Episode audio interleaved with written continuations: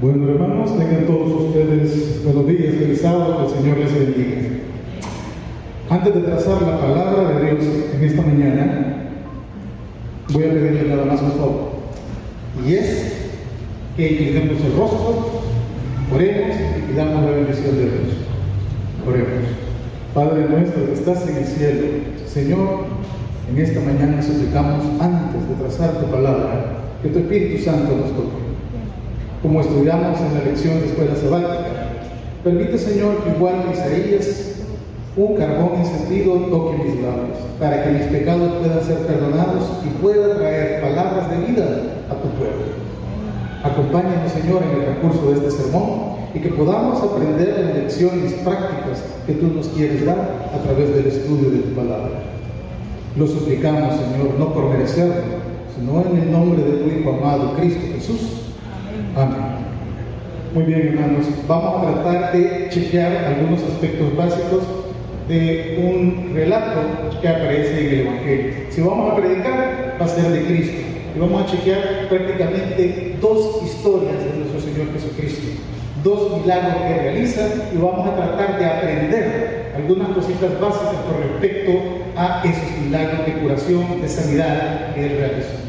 El primero, como ustedes lo encontraron en la lectura bíblica, se encuentra en Mateo, capítulo 8, versículos del 1 al 4. Los dos relatos son bastante conocidos.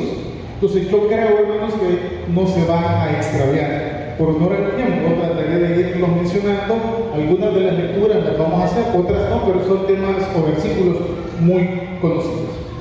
El primero, como ustedes se dieron cuenta en la lectura bíblica, es de un leproso. Mateo 8, versículos del 1 al 4 menciona lo siguiente.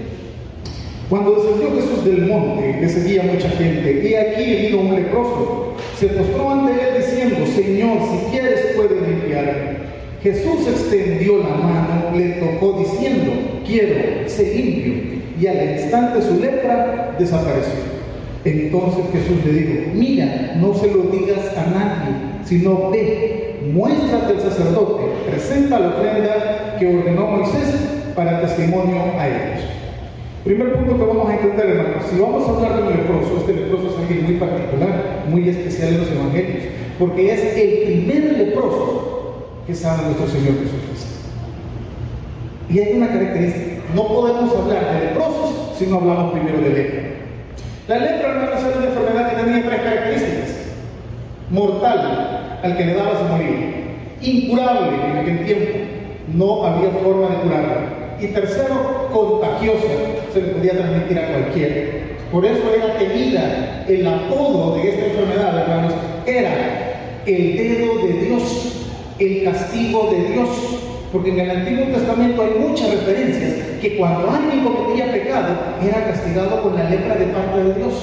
Ejemplo de ellos, la hermana de Moisés, María, habla contra el siervo de Dios y es castigada con una lepra. Es más, en la lección de escuela sabática, ya que el profesor mío tuvo el honor de mencionarme a mí en lección de escuela sabática, y lo mencionó a él en el sermón, él nos explicó que el rey Lucías en algún momento se enfada porque no, porque no le permiten quemar incienso y es castigado con lepra. Por eso la gente tiene esa mentalidad. Primera cosita que debemos entender con respecto a eso, Primera lección. ¿sí? Nada malo viene de Dios. Dios no nos castiga con enfermedades, ni con pobreza, ni con muerte, ni con dolor, ni con pena. Dios quiere darnos bendición, quiere darnos vida, quiere darnos prosperidad. El causante de las situaciones difíciles que pasamos solo son dos. Uno de ellos, Satanás. Pregúntenselo a Job cuando ustedes leen su libro. El que le quitó todas las riquezas a Job fue Satanás. El que le mató a todos los hijos fue Satanás. El que le dio una sarna maligna desde la cabeza hasta los pies fue Satanás. Ese es el primer culpable de las cosas malas que nos pasan. Y el segundo culpable de las cosas malas que nos pasan somos nosotros mismos. Porque cometemos un pecado, cometemos un error, tomamos una mala decisión tenemos que enfrentar una consecuencia. Entonces, por favor, no culpen a Dios por algo malo que nos sucede. Dios quiere bendición Dios quiere sanidad, Dios quiere prosperidad, Dios quiere la salvación nuestra. Segunda cosa, hermano, que vamos a chequear. Este leproso, o cualquier persona que era leproso en los tiempos de Jesús, tenía una característica, o tenía una obligación. Debía de presentarse ante dos personas, un doctor y un sacerdote. Iba donde el doctor, el doctor lo revisaba y le dice, mira, sí, lo que tienes es lepra. Y esta cosa es contagiosa. Así que por favor te vas de tu casa porque no quiero que vayas a contagiar a los de tu casa. Es más, te vas del pueblo, de la aldea donde vos vas porque no quiero que vayas a contagiar a nadie del pueblo. El fulano quedaba exiliado. Después se para del sacerdote y el sacerdote le decía dos cosas. Esta enfermedad te vino como un castigo de parte de Dios. Tú estás maldito por Dios. Y a esta sinagoga, a esta iglesia, tú no me entras y quedaba completamente exiliado el fulano. Y era enviado a un valle donde estaban otros leprosos. Gracias a Dios, en el tiempo de Jesús se extiende la fama de Jesús. Y con esa fama, en el leproso aparece la esperanza. La esperanza de que tal vez alguien lo podía ayudar. Pero había pedos, como siempre hay pedos. Como el leproso creía que esta enfermedad era culpa de su pecado y Jesús era santo, él sentía que era indigno de presentarse delante de Jesús. Segunda cosa, hermanos, ¿recuerdan ustedes cuándo fue la última vez que un leproso había sido sanado en Israel? Habían pasado 800 años. Antes, cuando un leproso fue sanado y era un gentil, un general asirio que se llamaba Naaman, y el leproso pensaba, recuerda cómo era el general era noble y tenía qué? Plata, tenía dinero, recuerda todos los regalos que llevaba para el profeta, Eliseo para ser sanado. Y el leproso pensó, ay, pero aquel era noble, tenía dinero y yo no tengo casa, no tengo familia, no tengo dinero. Lo único que tengo que es lepra, la culpa del pecado. Y se sentía indigno.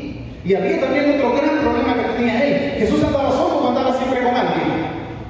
Jesús siempre andaba rodeado de una gran multitud. Y entre comillas era gente sana. Y la ley israelita de aquella época le decía lo siguiente: si tú eras un leproso, tenías que gritar una palabra para que la gente se diera cuenta que tú eras leproso. ¿Cuál era la palabra? Inmundo, para que la gente se apartara. Y si el leproso se acercaba a ellos, había una ley que autorizaba a la gente sana a tirárselas para matarlo. ¿Y cómo se acercaba a Cristo a él?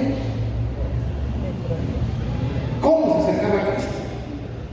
Pero decidió ir y pensó, tal vez en algún momentito lo encuentro solo. Cuando él vaya a comer, cuando él vaya a descansar, ahí le voy a acercar y le voy a decir que me sana. Y se fue. Y vio a Jesús con la multitud. Y empezó a observar algo, hermanos. Llegaba un ciego y era sanado. Llegaba un sordo y era sanado. Llegaba un paralítico y era sanado. Llegaba un mudo y era sanado. ¿Y qué creen que nació en el corazón del leproso? Esperanza, fe. El leproso vio dos cosas. Que Cristo sanaba a todos y que Cristo los recibía a todos. Y él pensó, yo puedo ir y se dejó ir. Pero no vayan a creer que fue fácil, hermanos. Cuando se acercó, toda la gente se espantó, porque deben entender algo con la lepra. La lepra era, era y es, porque existe todavía, y tenemos aquí en El Salvador esa enfermedad. Es una enfermedad muy cruel.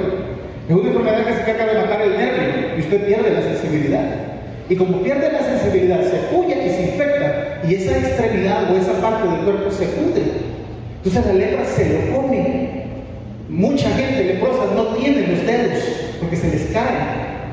Les come la enfermedad las orejas, la nariz, algunas veces hasta los ojos. Y era un espectáculo horrible. Era una persona que se miraba como un monstruo. Y toda la gente se apartaba de él. Pero él con la necesidad, con la fe y con la esperanza, se acerca a Cristo y le dice, si tú quieres, puedes limpiarme. Entonces Cristo le contesta, quiero, ser Segunda cosa que tiene que aprender usted, hermanos. No importa cuán horrible sea tu pecado, no importa cuán feo sea, no importa cómo la gente se espante del pecado que tú tienes o del defecto que tú tienes, para Cristo siempre eres recibido. Y Cristo es capaz de perdonarte y Cristo es capaz de sanarte, porque Cristo los recibe a todos y los sana a todos. No tengas miedo de acercarte a Cristo, no tengas temor, acércate a Él con tu culpa, con tu pecado y Él te sanará. Me llama algo especial Cristo y es que lo toca. ¿Por qué lo toca, hermanos?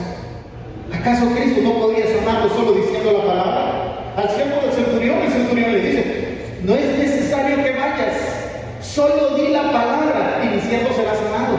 Pero sin embargo Cristo se toma la molestia de tocar a este leproso. ¿Por qué? Y él sabe por qué, hermanos.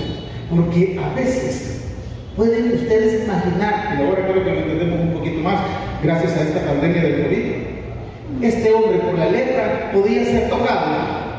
No, no podía ser abrazado, no podía sentir que alguien estaba cerca de él. No sabemos cuánto tiempo había pasado antes de que alguien se atreviera a tocar a este leproso. Y Cristo ve la necesidad de que este hombre sea tocado. Y por eso, por amor a él, que lo toca. Para que sienta que es querido, que es apreciado, que es valorado. Y no importa el pecado que tengamos, hermanos, Dios está dispuesto a sanarte y también Él está dispuesto a quererte a mostrarte su cariño, su afecto, su amor. Hay algo muy importante que tiene la lepra, hermanos. Cuando ustedes se encuentran, ustedes porque seguramente no han entrado en contacto con pacientes con lepra, la piel del leproso es áspera, es rugosa, es como la escama del pescado, suelta, se suelta, se desprende. Cuando Cristo lo sana, esta piel se vuelve suavecita, como la de un bebé. Eso lo dice el de toda la gente en el comentario de el nervio que estaba muerto y era insensible se vuelve a sensible y puede volver a sentir. El músculo que estaba plácido, aguado, sin fuerza, débil, se vuelve firme. Y el órgano que fue quemado, que fue degenerado, que fue comido por la lepra, vuelve a nacer. Esto es algo, pero es que todavía en la actualidad nosotros los médicos no lo podemos hacer.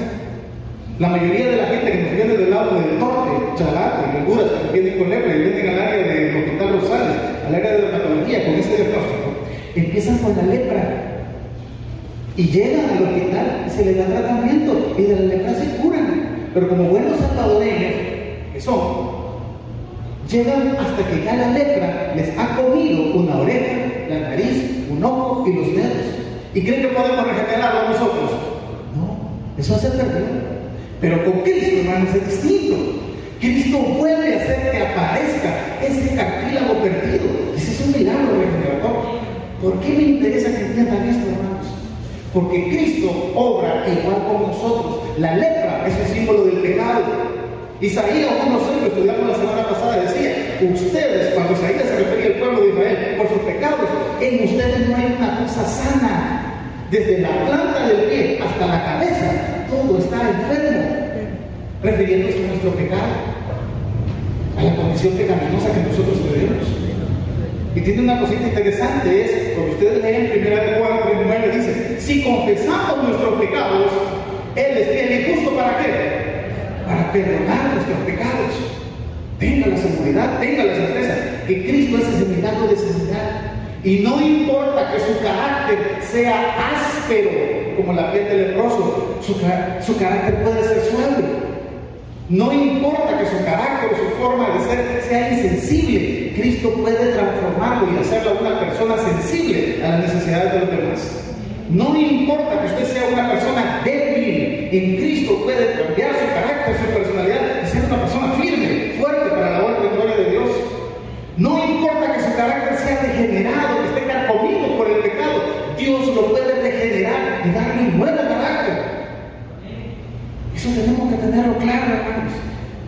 Dios es capaz de sanar nuestra enfermedad y es capaz de perdonar nuestro pecado.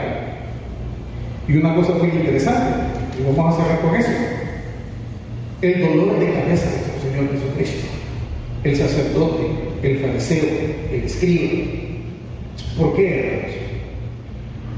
Porque Cristo, cuando ustedes ven el final del relato, le dice al leproso, no se lo digas a nadie. ¿Por qué? Tres razones. La primera, Cristo no quería que el leproso dijera que había estado sanado por Jesucristo, porque recuerden que los sacerdotes y Jesucristo no se llevaban bien.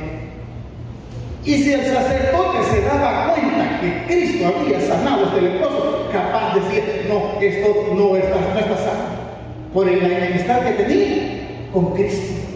Cristo necesitaba que el sacerdote fuera imparcial. ¿Por qué? Porque Cristo quería que el leproso fuera declarado sano y fuera reintegrado a su familia, a su comunidad, a su pueblo, a su sinagoga. Porque eso es lo que quiere Cristo, hermanos. No solamente nos sale y nos perdona nuestros pecados, sino que quiere reintegrarnos al círculo social que nos ha rechazado. Y eso es una cosita muy importante con él. Una cosita muy especial también. Primera razón, segunda razón. Y esta se la pueden imaginar ustedes. Y es, si se sabía que Cristo había sanado a un leproso y habían pasado 800 años desde el último leproso sanado, ¿qué creen que iba a pasar? ¿Se iban a venir quiénes? Todos los leprosos. ¿Y quién va a predicar el Evangelio? Marcos, capítulo 1, versículo 45. Busquemos en la Biblia porque van a decir que no estudiamos la Biblia. Marcos, capítulo 1, versículo 45. Y fíjense lo que sucedió. Aquí hace referencia justamente a ese rubro. Pero el leproso no pudo, hermanos, no se lo pudo callar. Y contó. Y dice aquí, Marcos capítulo 1, versículo 45. Pero ido él, comenzó a publicarlo mucho y a divulgar el hecho, de manera que ya Jesús no podía entrar abiertamente en la ciudad, sino que se quedaba fuera de los lugares desiertos y venían a él de todas. Aquí vemos el primer concepto, el segundo concepto interesante. A Cristo le importa la sanidad de las personas. A Cristo le interesa perdonar los pecados, pero también a Cristo le interesa que se predique el Evangelio. Y esa es nuestra misión, ser sanados, ser perdonados, pero también que enseñemos el Evangelio a otros. Tercer punto, y este es el más complicado y el más interesante todos. Cristo tenía dos círculos de espera de los cuales se movía. El primero, los pecadores. Él tenía acceso a las rameras, a los publicanos, a los samaritanos, a la gente pagana. Pero había un grupo que se quedaba fuera del alcance de él. ¿Quiénes eran? Los fariseos, los escribas, los saduceos, los sacerdotes, los maestros. Estos no, por su prejuicio, por su orgullo, no aceptaron el Evangelio. Ahora fíjense lo inteligente que era Cristo. Porque si se dan cuenta ustedes, Cristo le manda al leproso que se vaya, que se presente al sacerdote y que muestre la ofrenda a Moisés según lo manda la ley, para testimonio a ellos. Y esta es la palabra, testimonio. El leproso es reintegrado y otra vez estando en su pueblo con su familia el día sábado, ¿a dónde? A la sinagoga. Y se sienta ahí en la iglesia. Y entonces los maestros, los sacerdotes, los escribas, los fariseos, que estaban en la sinagoga, empiezan a ver. Mira vos, ya lo pueden escuchar, así como a veces se escuchan los hermanos aquí en la iglesia. Y ese que está ahí, ¿quién es? ¿Quién es? El chelito, el que tiene la piel bien bonita. ¿Quién es? Es el leproso, el ¿Y cómo es que está tan sanito? Si ese hombre estaba todo arruinado de la letra.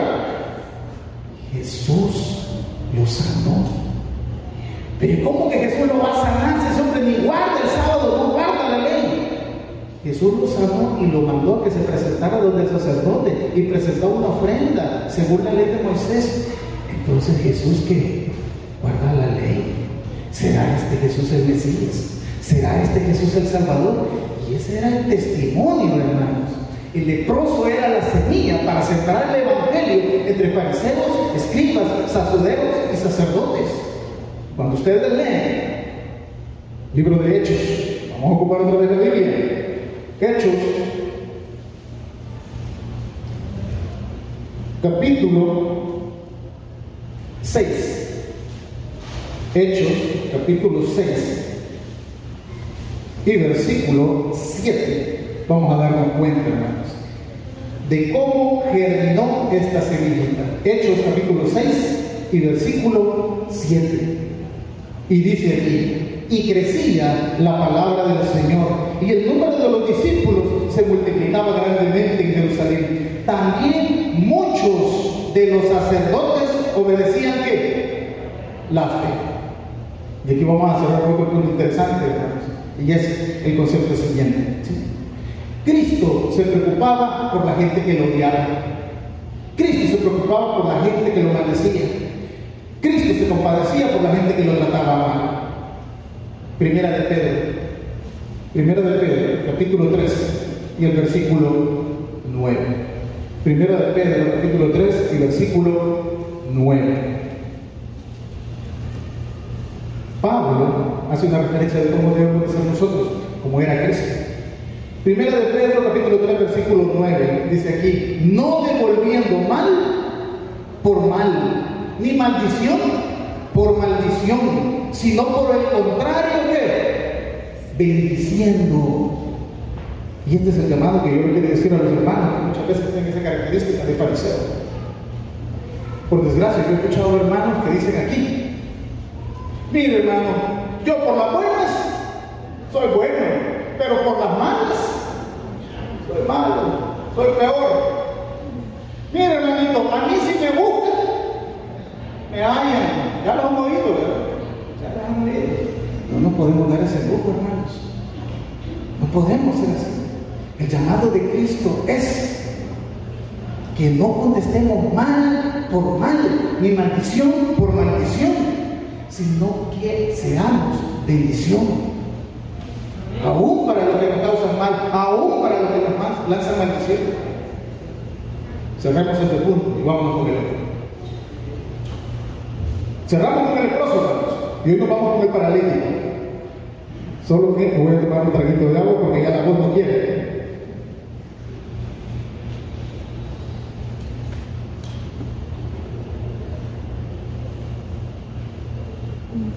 Muy bien, hermanos.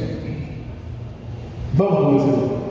Lucas, capítulo 5, versículo 17 al 26. Lucas, capítulo 5, versículo 17 al 26. No el tiempo, daré una leyenda rapidita. Ya ustedes lo leen de paso a su casa para que puedan comprender. El relato es de por sí muy conocido. Algunos se lo pueden de memoria. Lucas 5, 17 al 26. Aconteció un día que él estaba enseñando y estaban sentados los fariseos y doctores de la ley, los cuales habían venido de todas las aldeas de Galilea, de Judea y Jerusalén, y el poder del Señor estaba con él para sanar. Y sucedió que unos hombres que traían en un lecho a un hombre que estaba paralítico procuraban llevarle dentro y ponerle delante de él. Pero no hallando cómo hacerlo a causa de la multitud, subieron encima de la casa y por el tejado lo bajaron con el lecho, poniéndolo en medio delante de Jesús. Al ver él, Jesús, la fe de ellos, le dijo, hombre, tus pecados no son perdonados. Entonces los escribas y los fariseos comenzaron a caminar diciendo, ¿quién es este que habla blasfemias? ¿Quién puede perdonar pecados si no solo Dios? Jesús, conociendo los pensamientos de ellos, respondió y les dijo, que cavilan en vuestros corazones, que es más fácil decir, tus pecados no son perdonados, pues levántate y anda. Para que sepan que el Hijo del Hombre tiene potestad en la tierra para perdonar pecados, le dijo al paralítico, levántate, toma tu lecho y vete a tu casa. Al instante se levantó en presencia de ellos, tomó el lecho, se fue a su casa glorificando a Dios y todos quedaron maravillados. Muy bien, hermanos, ¿qué vamos a aprender de esto? Vamos a aprender sobre dos cosas. Una enseñanza y una advertencia. La enseñanza para el pecado. Primero, el para el paralítico.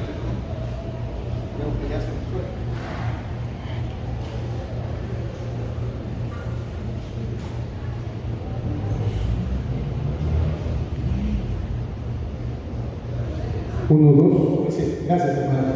El paralítico tenía dos problemas. Uno de ellos, la parálisis, pero había otro que tenía este, otro problema el paralítico. Y es la culpa. Y es más, de los dos problemas que tenía el paralítico, ¿cuál era más grave? ¿La culpa o la parálisis? La culpa. ¿Y de dónde sacamos nosotros que era la culpa? Porque lo primero que hizo Cristo decirle fue, tus pecados te son perdonados. ¿Por qué este paralítico tenía esa culpa? El deseo de toda la gente hace una referencia a que la parálisis era una consecuencia de una vida pecaminosa de este hombre. Algunos estudiosos de los tiempos de antes, que eran médicos, consideraban lo siguiente, que este paralítico era un hombre que era algo travieso que andaba con muchas mujeres y que se ganó una sífilis, una infección de transmisión sexual. La sífilis tiene una característica muy particular. La mayoría de la gente piensa que solo está ubicado en, el genital. Ese es el primer grado de la sífilis. El segundo grado de la sífilis es que, recuerden que en aquellos tiempos no había eso no se curaba, la enfermedad avanzaba y empieza a comerse órganos internos. Y hay un grado tercero de la sífilis, le llamamos sífilis terciarias. Esa sífilis se puede meter hasta el sistema nervioso y la persona queda inválida, paralítica. ¿Y saben qué era lo que pensaba este paralítico? Está bueno que me haya pasado esto por andar haciendo esos pecados, es que yo me gané esta enfermedad. Es justo Dios en haberme castigado por esto. Así era como pensaba el paralítico. Y por eso el anhelo de su corazón no era tanto la sanidad de la enfermedad, sino que él lo que quería es que su pecado fuera como porque su culpa era lo que lo estaba matando. Y esto tenemos que entenderlo bien clarito, hermanos, en ese aspecto, en ese aspecto. ¿Por qué? Porque muchas veces, hermano, él ansiaba nada más recibir el perdón. Y quería recibirlo luego. Porque una persona que tiene parálisis se le hacen llagas, nosotros le llamamos escaras. Y en aquellos tiempos tampoco había antibióticos, Y cuando una llaga se infectaba, la infección se pasaba por la sangre todo el cuerpo y se daba una sepsis y la persona se moría. Los inválidos no son como ahora que duran años. En aquellos tiempos un inválido tenía poco tiempo de vida. Entonces él, en su desesperación, llama a los amigos y le dice, llévenme delante de Jesús. Y los amigos van. Y se van donde Jesús para que él lo pueda sanar. Y aquí tenemos que comprender otro cosito interesante con respecto a esto, hermanos. Y es, él tiene miedo. Porque recuerden que es un gran pecador, pero quiere ir a Cristo para que sus pecados sean perdonados y sean sanados. Y van los amigos, consiguen la camilla, lo montan en la camilla y llegan donde está Cristo. Pero tienen que entender algo importante con Cristo. Cristo está aquí predicando. Alrededor de Cristo, ¿quiénes están? Los apóstoles. Y después de los apóstoles, ¿quién está sentado? Los escribas, los fariseos, los saduceos, los maestros. Y después de eso, hermanos, toda la demás gente. El deseado de toda la gente se utiliza una palabra para explicar a esa gente le dice turba multa. ¿Sabe qué significa ese término? Se lo voy a decir en salvadoreño para los hermanos que a veces no lo entienden. Chusma. Ahí estaba de todo. Ahí estaba gente metida. No querían ver qué pasaba ahí. Ahí estaba gente para ver si le daban, a ver qué me dan. ¿Han escuchado la gente? A ver qué me dan, voy a ver ahí, a ver qué hay, a ver qué pasa, a ver qué me dan. Y por toda esa cantidad de gente, cuando vienen los amigos por la camilla y el inválido para querer entrar donde Cristo, no podían entrar. Probemos por la puerta. Está lleno. ¿Qué le diría a usted? Usted va atrás, dale adelante, y adelante le dice, fíjate que está lleno, gente. ¿Qué le dice usted? Es permiso, empujar. No le diga usted así. Como buenos salvadoreños nos hacemos, metete, hacemos, ¿verdad? No se puede, no dan permiso. Hay otra puerta del otro lado. Prueba. Venite para acá. Está lleno, vos. Empujar, pedir permiso, metete. No se aparta la gente. Vos. Al otro lado hay una ventana. Luego, pues. Está lleno. Empujar, pedir permiso, metete. Anda, vamos, vete a esa parte. Metámonos por el techo. No hay otra forma. Metámonos por el techo. Y aquí me gusta la parte importante de Cristo. Cristo cuando los ve, les dice, al ver la fe de ellos. Y entiendan una cosa importante con la fe, hermanos. La fe con cada obstáculo crece, se fortalece, se hace más grande. Amén. Si usted dice que tiene fe y en la primera traba se queda, usted no tenía fe. ¿Qué hubiera pasado con el paralítico si los amigos vienen dicho? Ay, no, vosotros está lleno y no podemos entrar, vámonos para la casa. ¿Qué hubiera pasado con el paralítico? Se muere, se pierde y se muere. No podemos tener una fe aguada, hermanos. Nuestra fe debe de ser firme, debe ser fuerte. Y entre los obstáculos, con más ganas tenemos que meterla para poder alcanzar el encuentro con nuestro Señor Jesucristo. No nos podemos rendir. Lo bonito con Cristo, hermanos, en ese momento es que hace dos cosas. Recuerden, los pecados son perdonados y el fulano. Y me, me gusta un concepto interesante aquí. Y es que muchas veces, hermanos, hay enfermedades como la culpa, como la tristeza, como la depresión, como la angustia, como la ansiedad, que causan enfermedades en las personas. Y abarrotan nuestras clínicas y nuestros hospitales. Y llegan nosotros los doctores diciéndoles, mire doctor, yo tengo esto, me duele la cabeza, me duele el pecho, me duele esto, me duele lo otro, no sé qué hacer. Y lo revisamos, hermanos, y no tienen nada. Déjenme el examen, le hacemos los exámenes y no le sale nada. Déjenme medicina. Se la toman y no les hace nada. ¿Sabe por qué? Porque la enfermedad no está en el cuerpo, hermanos. La enfermedad está en el alma. Y tienen un clamor ellos. Que me vea un doctor que sea bueno.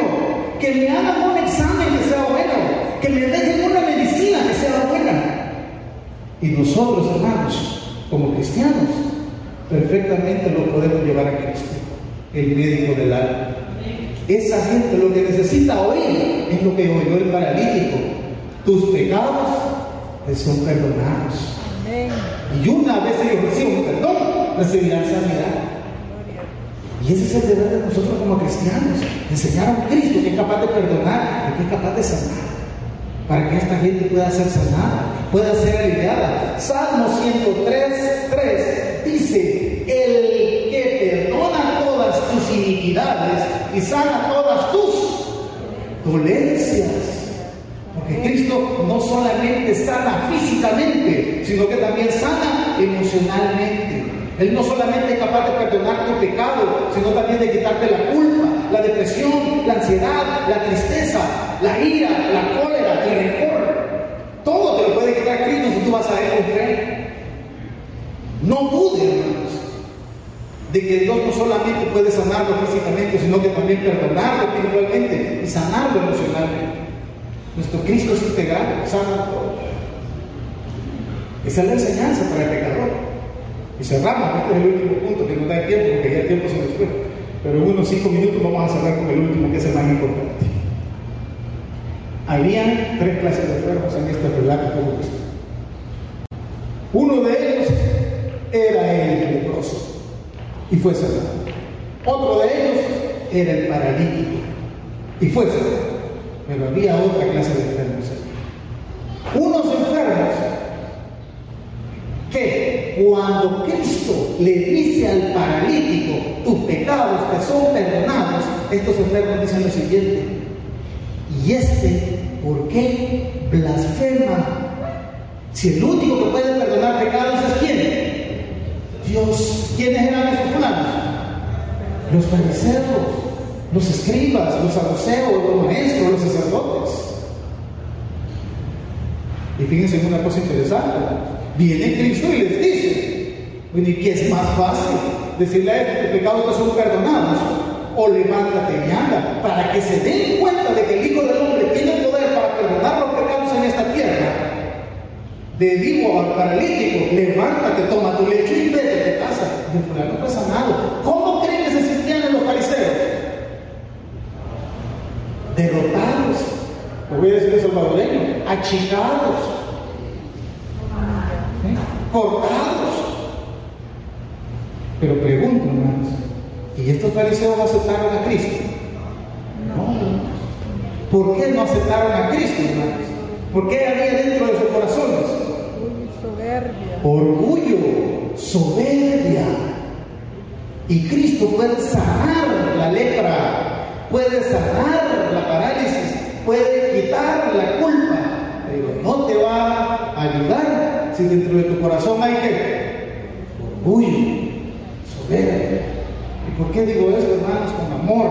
Y lo digo a mi iglesia, con todo el cariño, porque amo a mi iglesia. Pero nuestra iglesia está llena de orgullo.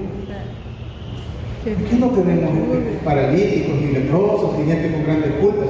Pero sí tenemos mucha gente orgullosa. ¿Y por qué puedo decir yo que tenemos mucha gente orgullosa aquí, hermanos? Por una sola razón. Porque aquí hay mucho espíritu de crítica. Y fíjense bien en algo. El criticón nunca va a criticar a alguien que está mejor parado que él. Siempre va a criticar a alguien que está como más arruinado que él. Y si hay mucho criticón es porque él ¿qué? se cree que Y aquí vamos a utilizar dos términos que son buenos, porque muchas veces los ocupamos mal. Santo y sal. Tengamos mucho cuidado con esos términos. Hay muchos hermanos que de manera ansiosa los utilizan. Yo soy santo. No, si yo soy salvo. Tenga cuidado con esas palabras. Porque muchas veces hermano, lo único que deja ver es, en esas palabras es su orgullo. Y cree que porque es santo y porque es salvo, puede meter menos a los demás y los critica. Ese era el problema que tenían los fariseos y los escribas. No lo hagan, hermanos. No lo hagan. Y voy a utilizar una frase de un pastor conocido que él utiliza el siguiente concepto. Y él decía, un santo no es nada más que un pecador arrepentido. ¿Por qué? Porque el arrepentimiento viene de quién? De Dios. La conversión del corazón viene de quién? De Dios. Si usted tiene el conocimiento de la palabra, ¿de quién viene? De Dios. Si Dios le da el Espíritu Santo y le da poder para obedecer su palabra, ¿viene de quién? De Dios. Si Dios lo transforma, lo salva y se lo lleva, ¿quién lo hace? Dios. Entonces, ¿por qué me tengo que creer yo? ¿Dónde está mi orgullo? ¿De dónde sale esa vanidad o esa jactancia? Todo viene de Dios. Y cerremos con el otro concepto interesante que y agarremos el otro concepto, otra idea de otro pastor. Me gusta, ¿eh? Esto va para todos aquellos hermanos que se consideran santos y salvos. Y tengamos cuidado con eso porque usted tiene que siempre considerarse pecador, por una sola cosa. Porque de esa forma usted va a sentir la necesidad de Cristo y se va a agarrar de él. Por eso no se cree usted santo ni salvo. Pero el pastor dice, hay uno en el Antiguo y Nuevo Testamento que era entre santos santos.